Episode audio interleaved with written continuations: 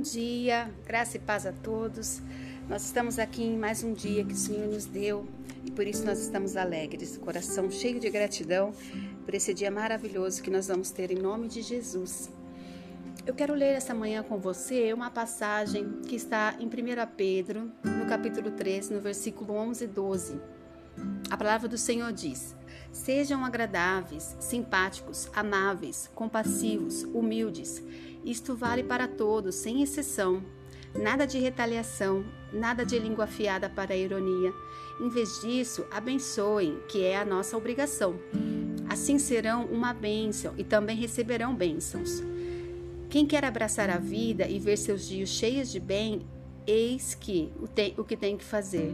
Não diga nada maldoso ou capaz de ferir. Despreze o mal e cultive o bem. Persiga a paz com todo o seu empenho. Deus aprova tudo isso, ouvindo e respondendo bem ao que é pedido. Mas volta as costas para aqueles que fazem o mal. Quando nós entregamos a nossa vida a Jesus, Ele deposita uma paz em nosso coração. Essa é a paz que excede todo entendimento. Mas o diabo, ele provoca nós diariamente para que tentar roubar essa paz que já está em nós. O que nós temos que fazer é não permitir que essa paz seja roubada. Porque viver em paz é uma decisão nossa. Se Deus já depositou em nossos corações, então eu devo cultivar para que essa paz permaneça em mim. Uma das formas de manter a paz em nosso coração é fugindo de todo comportamento que não glorifica a Deus. Não devemos devolver as ofensas, devemos afastar-se do mal. Isso é o principal. Um coração sem paz é um coração sem Deus. Viver em paz é uma decisão.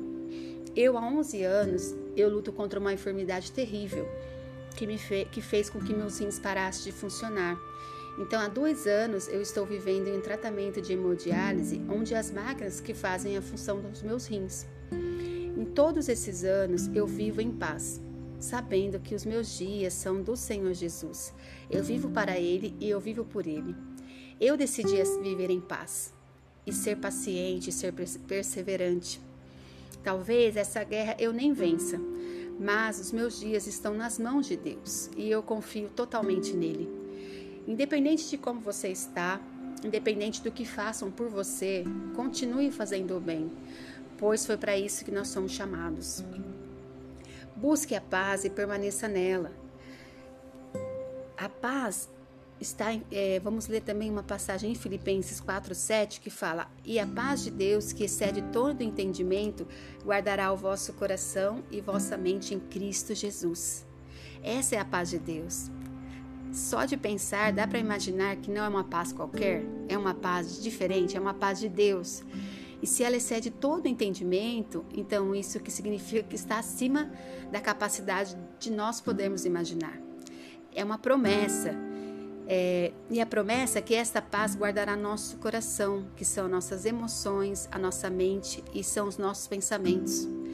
Por isso, nós devemos pedir e crer a Deus para que tudo aquilo que causa transtorno em nossas emoções e pensamentos no nosso dia a dia seja afastado de nós, pois não são de acordo com a palavra do Senhor. E eu peço que nesta manhã o Senhor venha realmente fazer com que os nossos pensamentos e a nossa mente estejam voltada a Ele.